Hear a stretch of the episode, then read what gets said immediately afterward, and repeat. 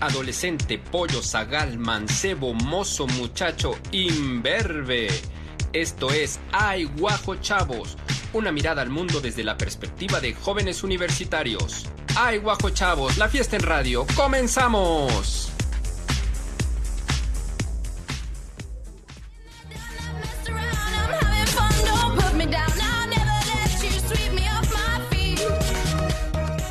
Muy, pero muy buenas tardes tengan todos ustedes. Esto es Ay Guajo Chavos. Programa donde jóvenes y jóvenes universitarios nos cuentan, nos explican cómo ven, cómo entienden el mundo y yo en representación de los rucos, por eso uso saquito, les pregunto y les cuestiono para tener una mejor convivencia. Soy Rodrigo Durana, estaré toda esta hora con ustedes y me acompaña como siempre Nicole Schiaffini, ¿cómo estás? Hola, hola, muy feliz de estar aquí con ustedes otra semanita, deseando como siempre que estén comiendo, desayunando barbacoa o su alternativa vegana lo que más les guste.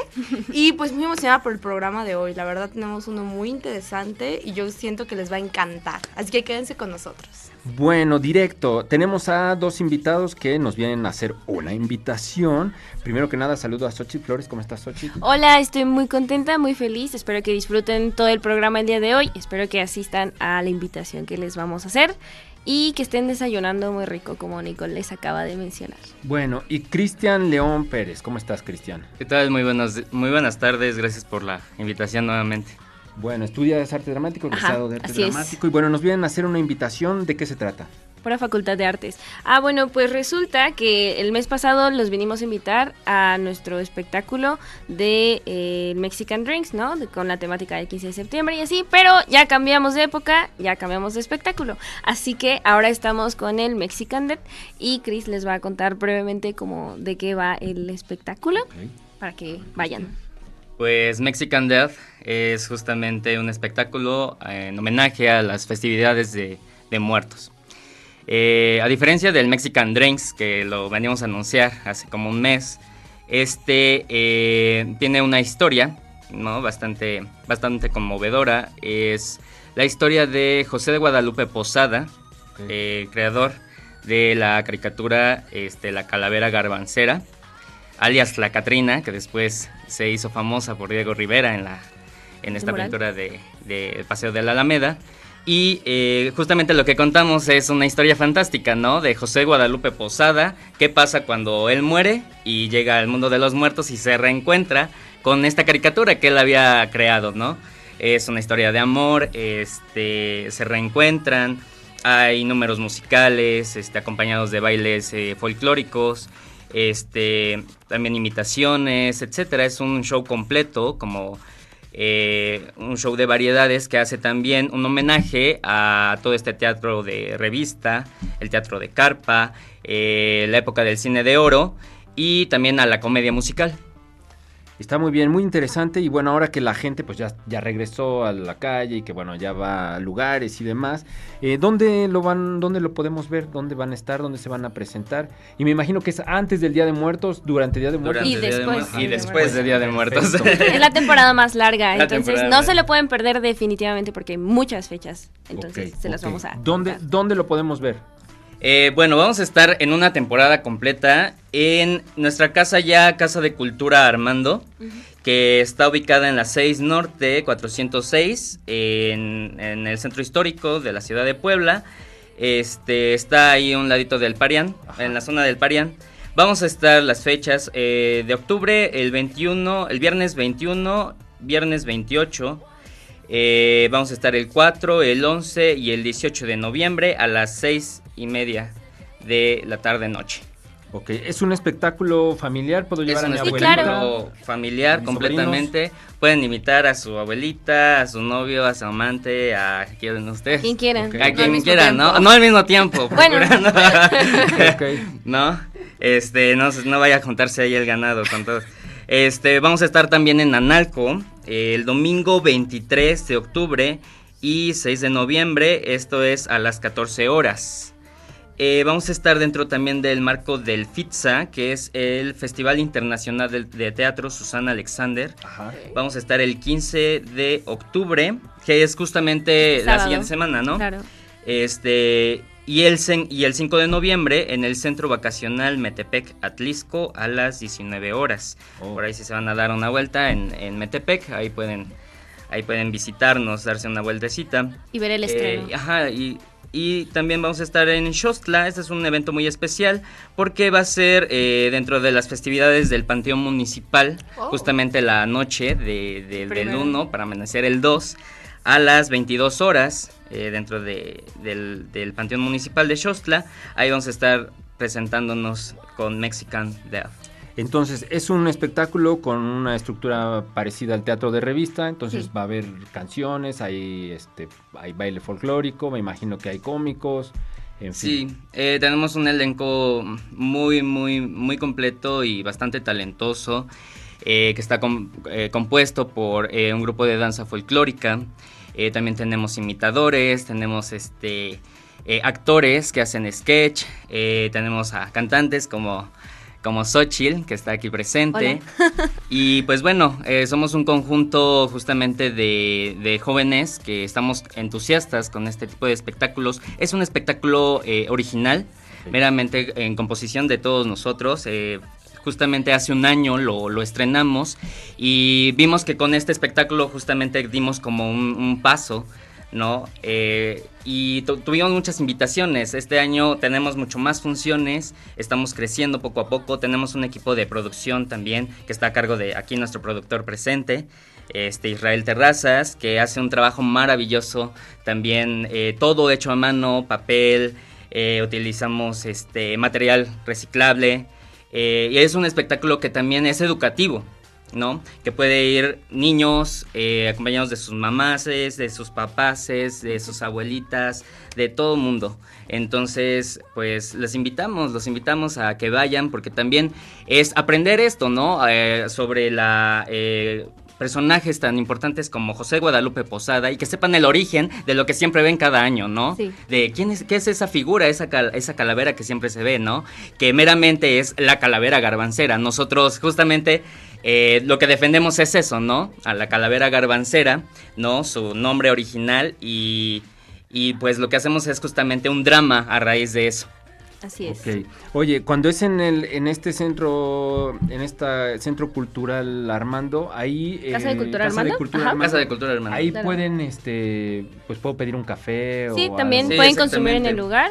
Sí, eh, lo que nosotros tenemos es que también nos presentamos en lugares donde justamente la gente esté conviviendo, tomando, pidiendo algo de comer, alguna botanita. Entonces, pues eso es lo, mejor, que también la gente se sienta eh, en casa, que también se sienta parte del espectáculo y que también tenga esta comodidad también de estar conviviendo a la vez con su familia, pueda estar comentando. Nosotros no somos eh, como el teatro eh, de, línea, ¿no? El que, el que, tienes que estar sentado justamente en una butaca, ¿no? Quieto, formal. Formal, ¿no? Sin ningún tipo de palomita o este alguna botana. Entonces, este, nosotros justamente eh, nos presentamos en lugares donde la gente puede estar platicando, puede estar a lo mejor contestando alguna llamada incluso, eh, y nosotros justamente podemos estarlos acompañándolos justamente en una cena especial, en alguna convivencia con su pareja, eh, o alguna convivencia familiar con este, sus hijos, etcétera, ¿no? Entonces, nuevamente, se llama el espectáculo Mexican... Mexican Death. Mexican Dead. ¿Y el estreno cuándo es? Eh, justamente este 15 de octubre eh, a las 19 horas en el Centro Vacacional Metepec Atlisco dentro del marco del FITSA, que es el Festival Internacional de Teatro Susana Alexander que justamente eh, tenemos la oportunidad de presentarnos desde hace un año en este festival y pues bueno, también ya nos volvimos parte de ese festival que siempre nos invita y nos da la oportunidad de presentarnos este, en ese lugar y tanto también en otros foros como el Centro Cultural Jalil Gibran. Este, ahí también vamos a tener algunas presentaciones. ¿En qué página pueden encontrar la gente? ¿Dónde pueden buscar las fechas si no las anotaron ahorita? Sí, este, estamos anunciando todas las fechas en nuestra página oficial de Facebook e Instagram. Estamos como Mirari Espectáculos. Ahí nos pueden encontrar. Muy bien.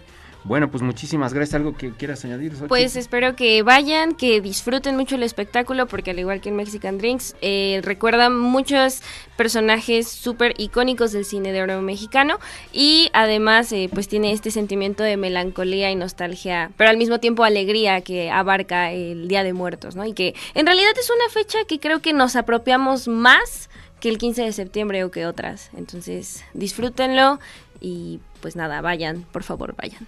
Bueno, pues muchas gracias Cristian León Pérez, muchas gracias Xochitl. Gracias. Y bueno, cuando tengan otro espectáculo, pues pueden venir aquí a, invitar a la gente. Gracias. Muchísimas gracias. pues vamos, yo creo, a la cápsula de los fantabulosos y regresamos. Pues muchas gracias por venir. Gracias. Gracias.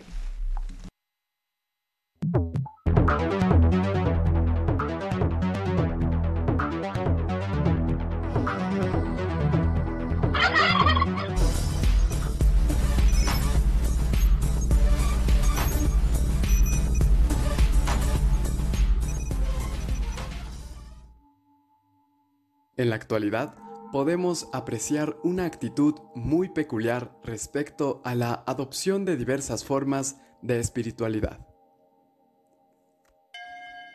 Las nuevas generaciones parecen estar particularmente abiertas a explorar nuevas maneras de acercarse a distintos saberes y cosmologías a través de varias tradiciones esotéricas, adivinatorias o tipológicas de la personalidad arraigadas en la cultura, tales como el horóscopo o la quiromancia, que es la adivinación por medio de las marcas en las manos, o incluso la cartomancia, que es la adivinación mediante el uso de cartas, donde podemos encontrar al tarot, que es utilizado en este sentido como un medio de consulta orientativa e interpretativa de hechos, o incluso estados anímicos.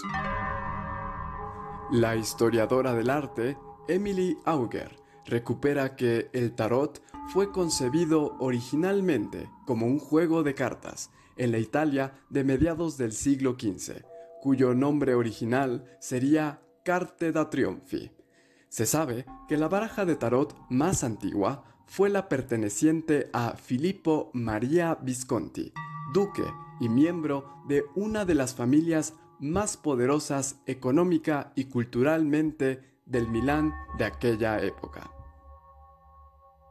Asimismo, Auger apunta que la evidencia más antigua de que estas cartas se utilizaran para la adivinación se remonta al siglo XVIII, a través de las teorizaciones de diversos ocultistas, tales como el francés Eliphas Levi, quien afirmó que el tarot era la clave universal a todos los grandes misterios.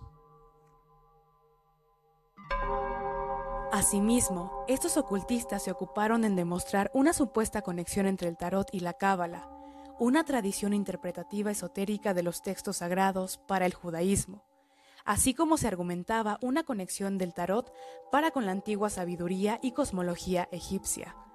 El tarot es un tipo de cartomancia, mismo que consiste en 78 cartas de las cuales 22 corresponden a arcanos mayores y 56 a los menores. Los arcanos mayores son escenas de elementos simbólicos que combinan visualmente un número romano, en ocasiones un nombre y un dibujo.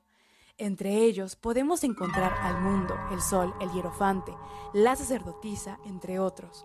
Por su parte, los arcanos menores son una representación de la jerarquía social medieval, la nobleza, los campesinos, el clero y los comerciantes, es decir, las espadas, los bastos, las copas y los oros. Se dice que, en los inicios del tarot, este se componía solamente de imágenes, pues gran parte de la población era aún analfabeta. Desde un punto de vista interpretativo más contemporáneo, podemos darnos cuenta de que las cartas del tarot nos transmiten mensajes de distintas índoles, tales como ideas sociales, arquetipos de la personalidad arraigados en la tradición occidental, estados de ánimo, ideas filosóficas o incluso concepciones astronómicas y cosmológicas.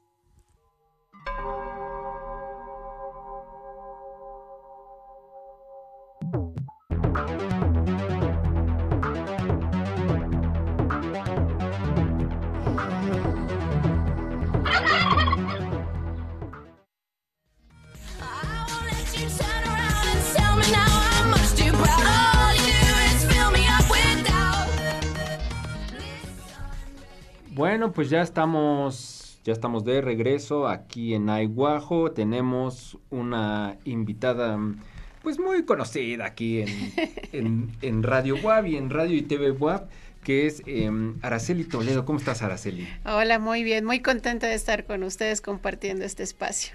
Ya tenía mucho tiempo que queríamos que vinieras a hablar precisamente de este tema, que bueno, tú puedes hablar de muchos temas de, de cine, de, mm, de literatura, de poesía, pero en específico queríamos que vinieras para que hablaras sobre un tema que a mucha gente le gusta y un tema que eh, antes era controversial, hoy en día ya no lo es. Seguro, yo creo que ya no lo es este, controversial, que es el tarot. ¿no? El, el tarot como... Em, yo me acuerdo cuando era niño, porque bueno, en este programa hablamos como de, generaciones, cuando era niño, la lectura de cartas y un poco, no era tan conocido el tarot, pero la lectura de cartas estaba un poco relacionado con la brujería, con, con esta cosa mística y prohibida y que papá Dios te lo prohibía, ¿no? Seguramente mi abuelita todavía lo, lo, debe, lo debe de pensar, pero el mundo ha cambiado tanto y hay tantas formas hoy en día de mm, pues de expresar esta parte que a veces no logramos comprender y que la ciencia pues no le alcanza para explicar. Eh, que bueno, el tarot es uno de, esos elementos. Ángel, ¿no te había saludado? Hola. hola, muy buenas tardes. este, pues también estoy muy contento de estar aquí como cada domingo. Muchas gracias. Y sobre todo hablando del tarot. Tú también tienes tu tarot. Sí, aquí está. Bueno, a ver, Araceli, ¿qué onda? ¿Qué demonios o qué ángeles es el tarot? Está bueno eso, qué demonios o qué ángeles.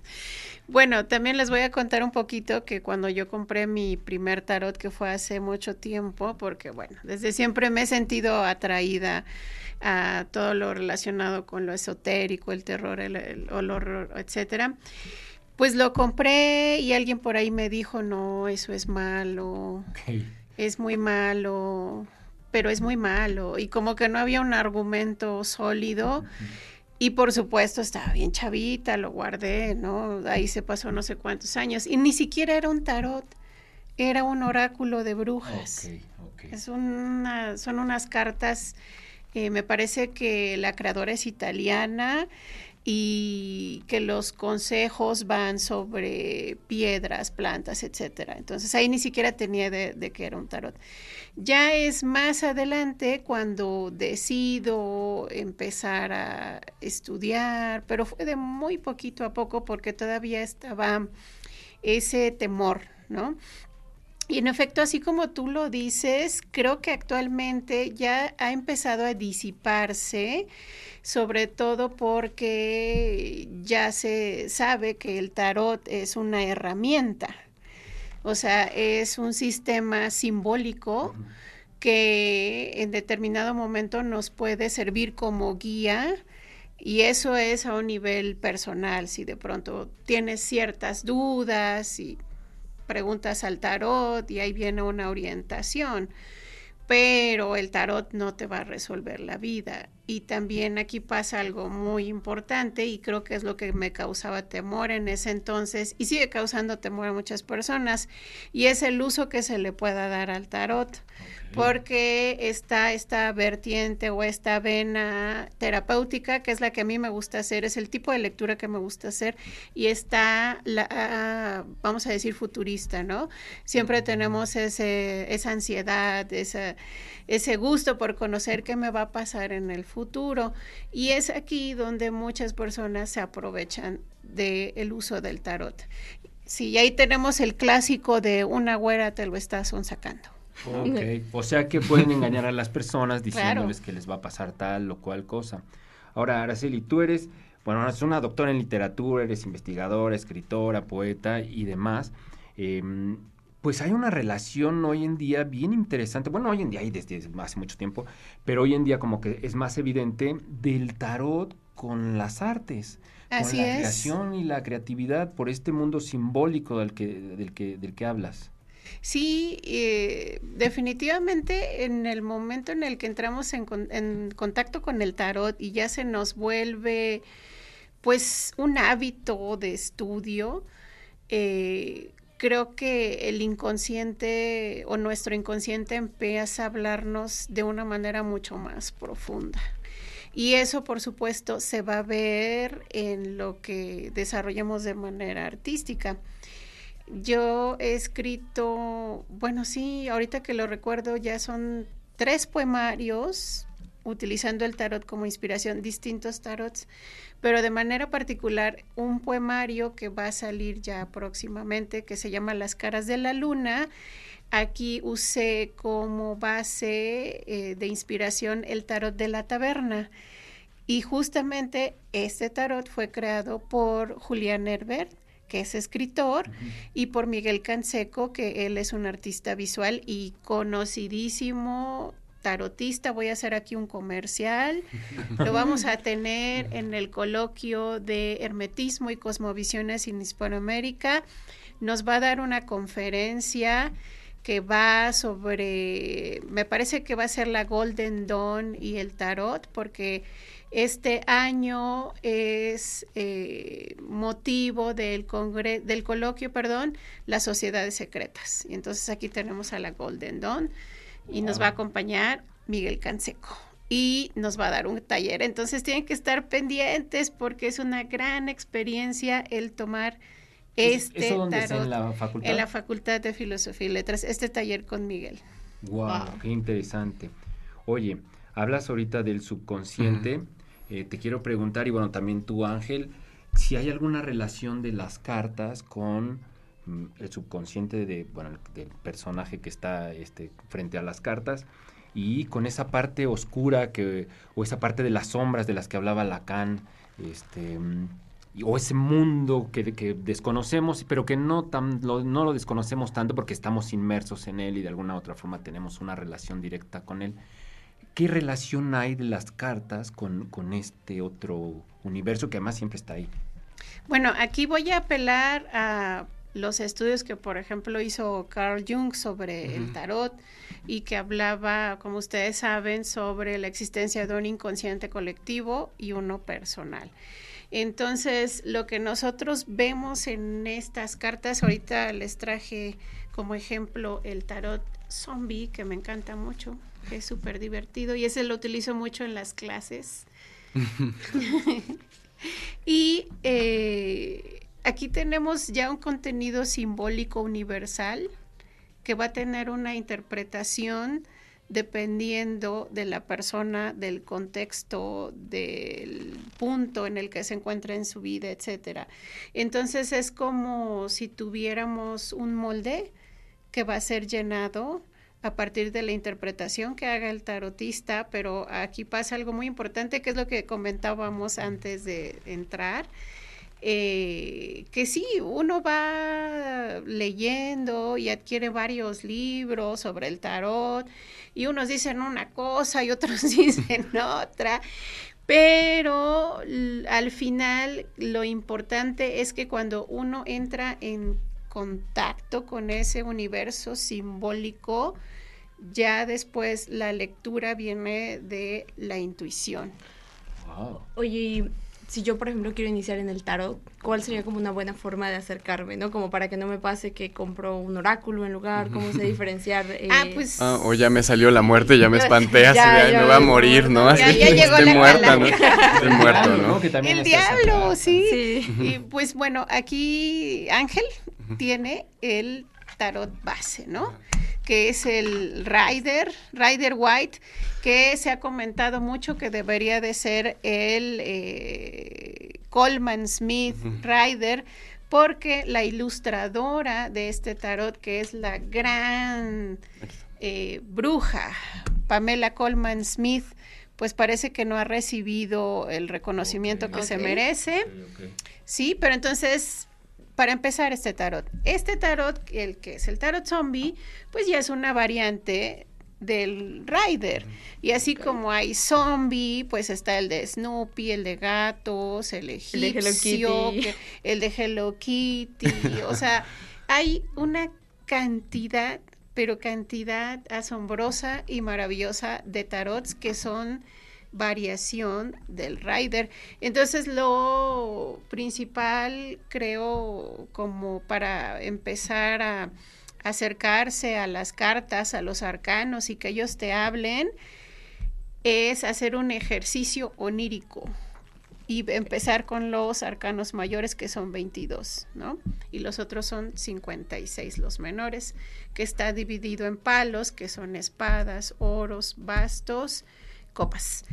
Entonces, tomas una carta, uno de los arcanos, la ves, la, la, la, estudias, ves todos los símbolos, la pones abajo de tu almohada y vas registrando qué sueños tienes con esos arcanos.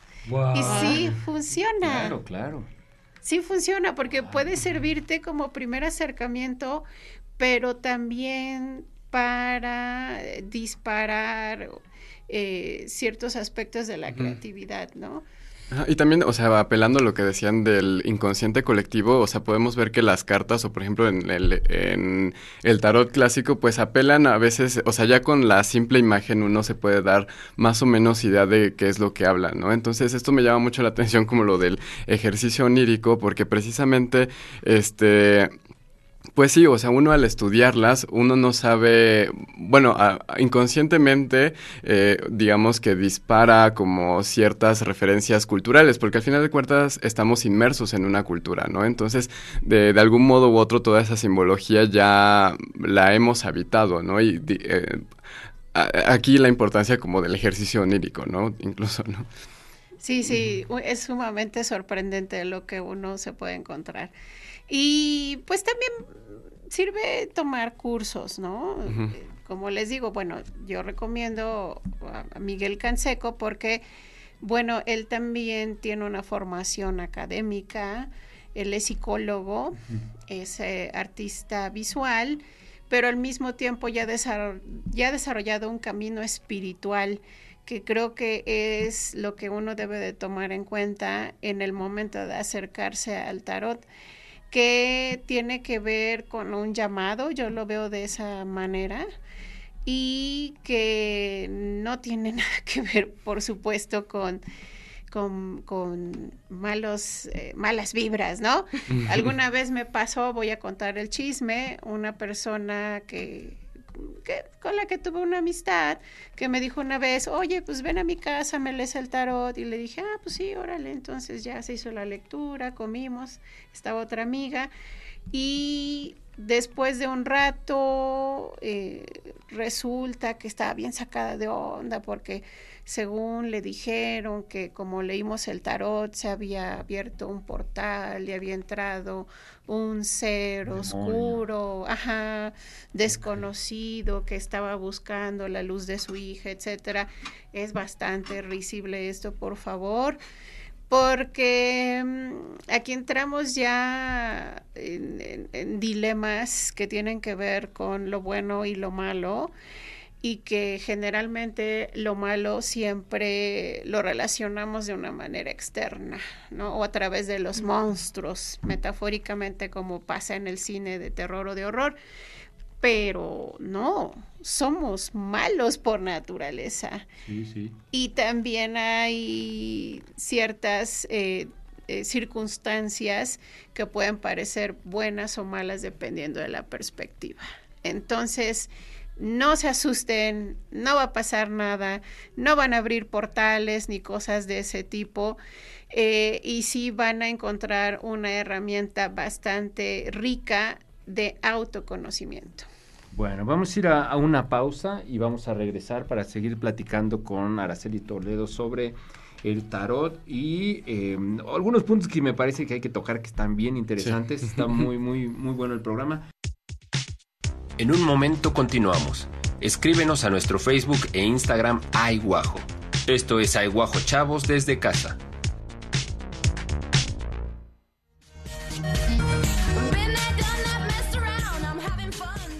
Ya estamos de regreso, estamos hablando sobre el tarot. Le pido a mi madre que no se asuste y que no me deje de hablar. que no te quite la herencia. por favor. por favor, y que sí, que no, al rato me va a regalar una medallita o no sé qué.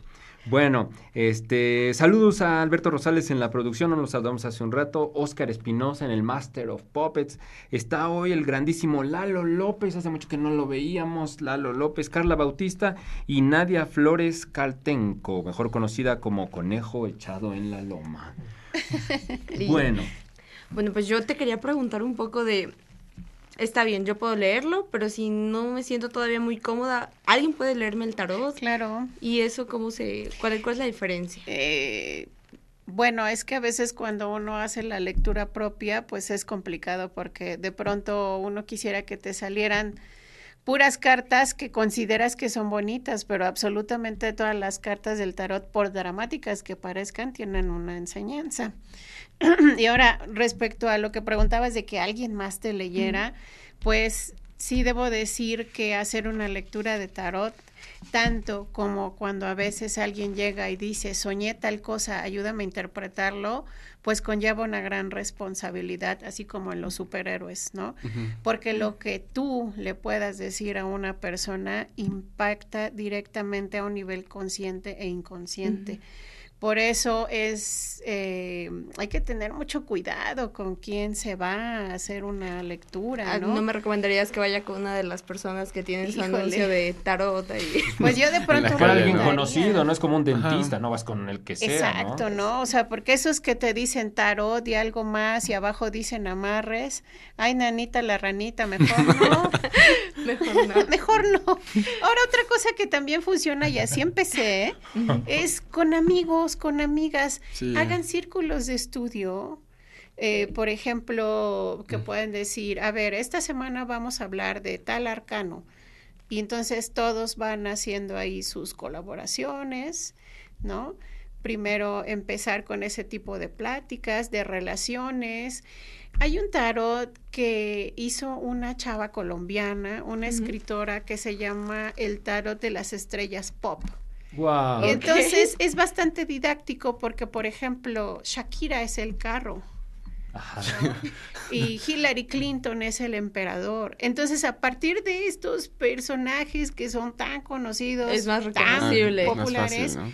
Es más fácil que tú identifiques estos rasgos arquetípicos y que los traslades a una lectura. Nada más que este tarot solamente tiene a los arcanos mayores. Ah, ok. Ok. ok. Y por Sí. ejemplo, si a mí me interesa saber un poquito más de los arcanos mayores, de todo lo demás, y no tengo como el tiempo o la facilidad para ir a un curso, ¿qué libro me recomendarías como para orientarme? Ah, pues está, eh, yo creo que de entrada, eh, este libro de, mm, ahí está, Jungiana, Sally Nichols se llama, y es Jung y el Tarot. Jung y el tarot. Sí, entonces lo encuentras en línea.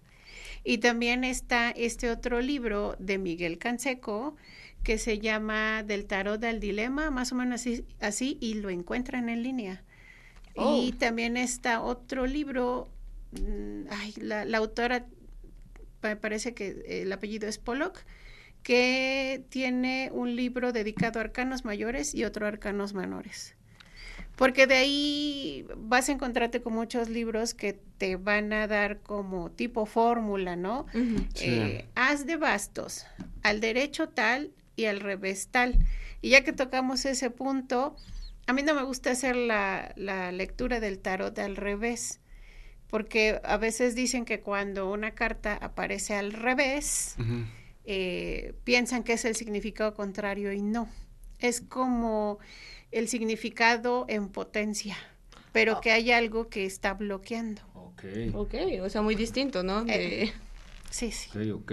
Oye, Ángel, tú que estudias filosofía y siempre estás clavado con lecturas sobre filosofía y la epistemología feminista y demás, eh, ¿por qué lees el tarot? ¿Por qué tienes un tarot? ¿Qué relación hay el tarot en tu vida y con el estudio de la filosofía? Pues creo que en realidad todo surgió, de hecho, a partir de un aiguajo que fue como el de los gatos. Y ahí hay una, hay un libro que se llama, este, bueno, es un libro de la- una psicoanalista Marie-Louise von Franz y que de hecho es como de esta línea como de Jung y así, ¿no? Entonces también como que ella procura analizar, este, cuentos, por ejemplo, del medievo o hay un cuento del medievo que tiene que ver con los gatos y lo analiza a partir como de estos arquetipos sociales y así, ¿no?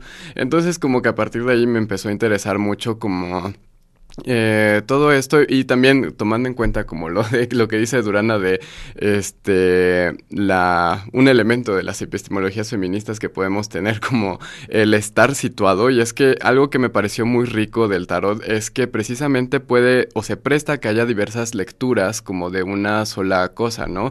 O sea, una sola carta no este no digamos que no tiene como un valor absoluto, ¿no? Sino que precisamente también tiene un, un significado que está entretejido y que está propiamente situado, ¿no? También eh, importa mucho como la clave en la que tú veas esa misma cosa, ¿no? O sea, por ejemplo, el, el diablo que estamos viendo en pantalla a lo mejor tiene este o sea, tiene una lectura un poco distinta si preguntas en clave como de lo sexual a que si lo preguntes como en clave, no sé, de la salud o algo así, ¿no?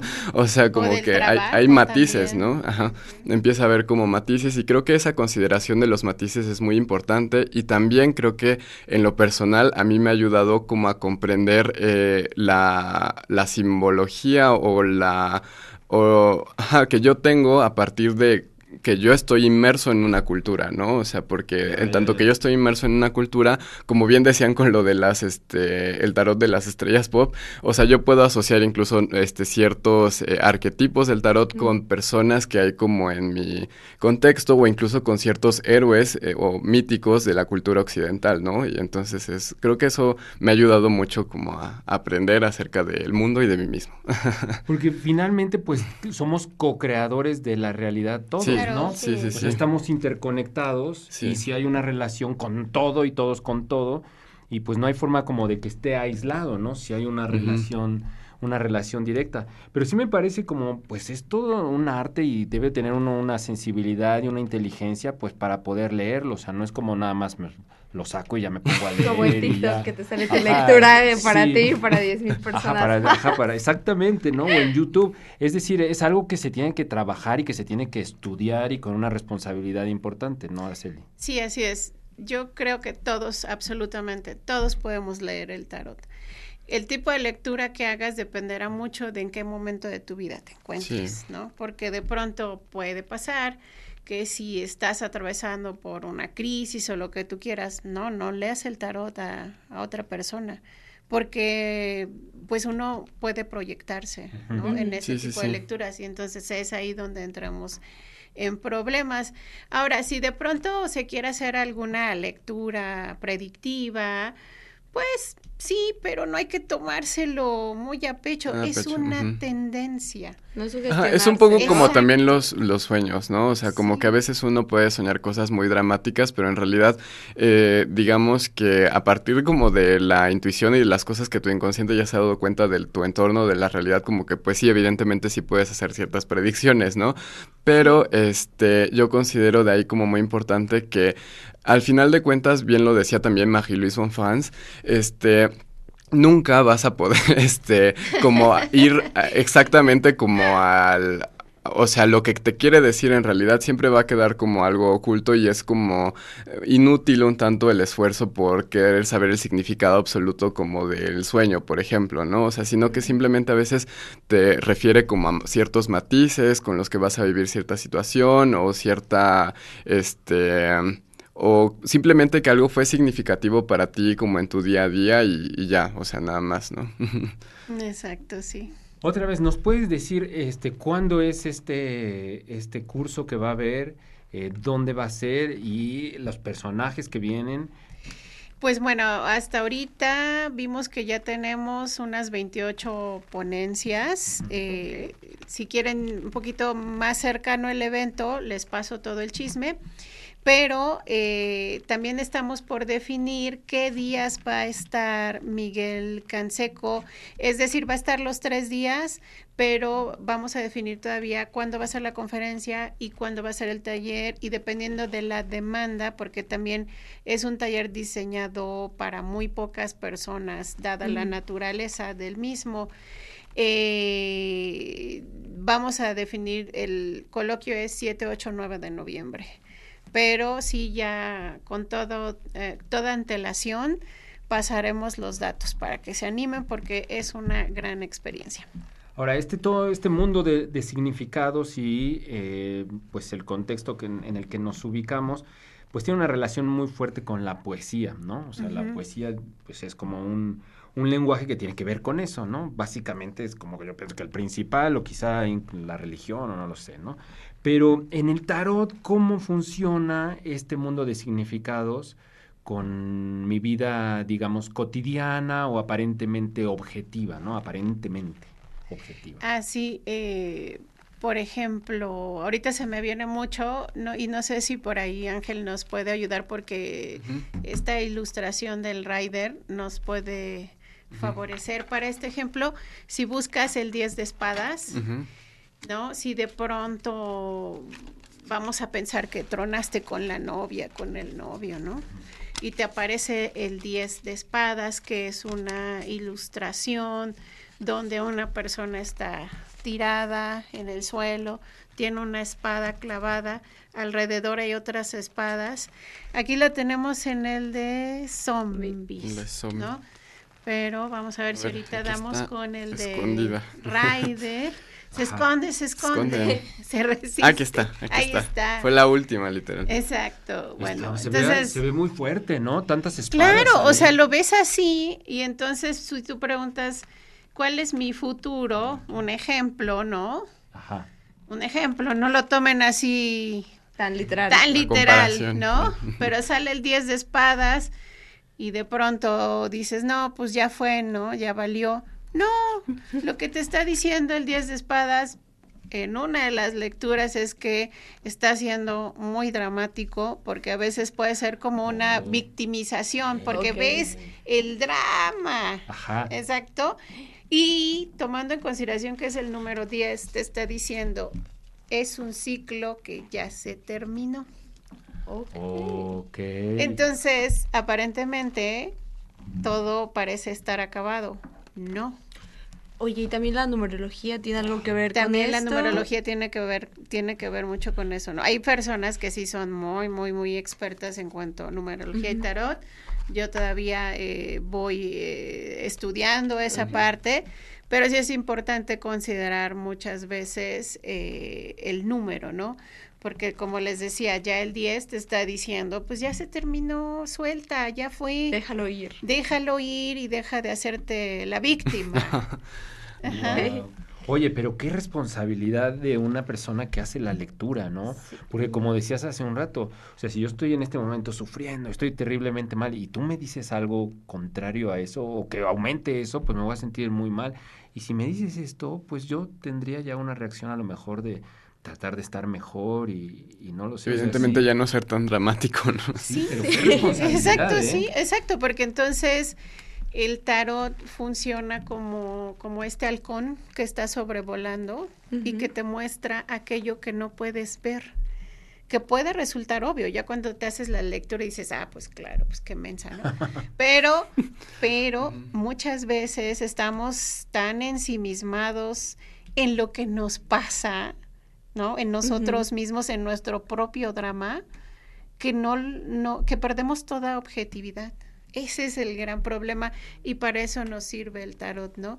Para darnos un zape y que te diga, ay, no manches, o sea. Como herramienta de autoconocimiento. Exacto, como herramienta de autoconocimiento. a veces cuando le leo amigas o amigos, depende, ¿no? Porque igual si estás cansada, pues esto es algo que te, pide energía de concentración, etcétera, entonces digo no. Pero bueno, sí lo llego a hacer y lo hago de manera muy personal, es decir, frente a otros rara vez. Creo que es que también lo, que se dice, pues, es como un poquito equivale a si fueras con el psicólogo, ¿no? No es para hacer un show, es para que lo que tú le digas a esta persona, pues a ti se te olvide, ¿no? Pases el mensaje nada más. Sí, sí, sí. Oye, entonces, eh, ya aterrizando, porque ya casi nos despedimos, eh, tarot puede servir como esta herramienta, como bien dijiste, de, autoconocimiento. Esta, metáfora que utilizas del halcón que ve lo que nosotros no podemos ver y que está ahí, que incluso es evidente, pero no, no estamos cegados. como para dejar de ignorarlo. Exacto, porque de pronto la gente tiene mucho miedo del tarot porque no pueden entender cómo lo que te dice un tarotista pueda caer como anillo al dedo, pero puede parecer una fórmula muy simple. Es tu inconsciente el que está hablando. O sea, no eliges las cartas al azar. Tu inconsciente te está guiando y por eso eliges esas cartas. O sea, no es un espíritu, el de mi abuelito que viene y mueve la carta. No, para nada. Entonces, por eso, por eso la, la, la gente, y sobre todo de nuestros días, pues entra en terror porque, bueno, justo como decía la cápsula, pues el tarot, eh, que es una de las grandes aportaciones del Renacimiento, empezó como un juego. En esa imagínense, hace, hace varios siglos atrás, pues no había Face, no había Instagram, no había Netflix. ¿Cómo pasó? Pues se ponían así, ¿cómo pasaba la gente el tiempo aparte de leer, no? Pues jugaban cartas. Ya después se fue encontrando que a través de estas cartas, pues se podían encontrar eh, varios personajes, por ejemplo, de corte, ¿no? Personajes de corte que representaban a estos arquetipos. Por eso nosotros, por ejemplo, vemos, seguimos viendo estos personajes en las sotas, ¿no? Que forman parte de los arcanos eh, menores. Pero bueno, ahí está eh, la, gran valía que, tiene el tarot, inclusive para la moda, porque por ahí pueden encontrar en YouTube, y ese nos lo compartió una vez Miguel Canseco, este video de Dior. Hizo un video precioso donde aparecen la gran mayoría de los arcanos mayores. La influencia en la moda. O sea, en vestimenta. Exacto. Tienen que verlo, se encuentra fácilmente en YouTube. Oye, y esta parte de la adivinación, porque como decía Nicole hace un rato, de pronto en YouTube o en TikTok hay gente que pues la lanza y que te adivinan el futuro, lo que te va a pasar esta semana, lo que te viene y demás, que te vas a encontrar al amor de tu vida, o yo qué sé. Esto no está tan claro, ¿no? Pues no, porque como va por horóscopos, puede que sí coincida y puede que no coincida. Pero pues sí, en definitiva, si quieres encontrar la solución a, una situación o de pronto estás trabado en algo y, que también es importante decirlo, el tarot te sirve para cuestiones muy profundas, no para superficialidades, ¿no? Sí, también es, muy, es muy curioso cómo es que hay temporadas como de tu vida en las que siempre te va a salir una, una carta, o sea, como que siempre, siempre así, una y otra vez y hasta que no lo entiendas no te va a dejar de salir así. Exacto, porque muchas veces me ha pasado cuando le he leído amigas que preguntan por una cosa, por ejemplo, ¿cuál es el clásico? preguntar por amor. Sí, o no? Sí, sí, sí. Siempre.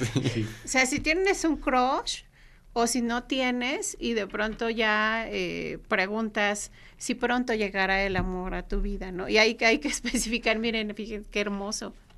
Hay que especificar qué tipo de amor, ¿no? Porque pues amor es una palabra exacto, ¿no? Entonces, bueno, amor de pareja. Y en una ocasión eh, a una amiga que insistía en preguntar eso, pero el tarot le respondió otra cosa.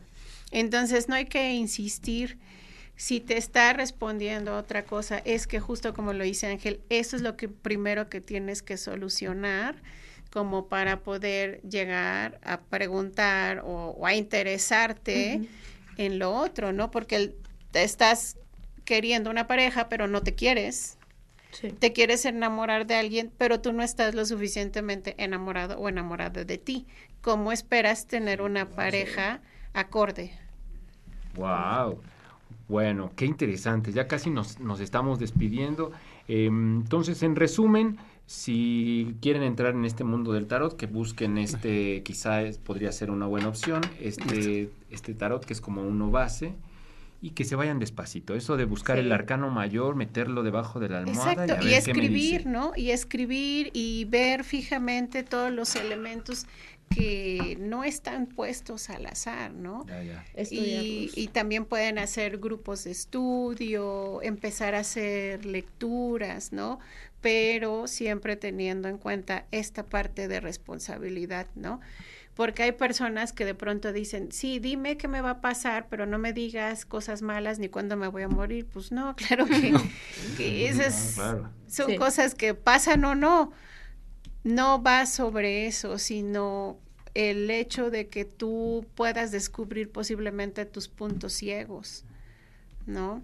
O que de pronto digas, bueno, pero ¿por qué no tengo un buen trabajo? Ah, bueno, pues ahí puedes ver que hay algo en ti que no permite que llegue ese buen trabajo, pero siempre desde uno mismo, no el exterior, sino lo que uno es y lo que puede llegar a ser. Y es una herramienta, ¿no? Es una herramienta. Una herramienta. Como, como las hay muchas. Exacto. De autoconocimiento y de hasta de esparcimiento también, digamos, ¿no?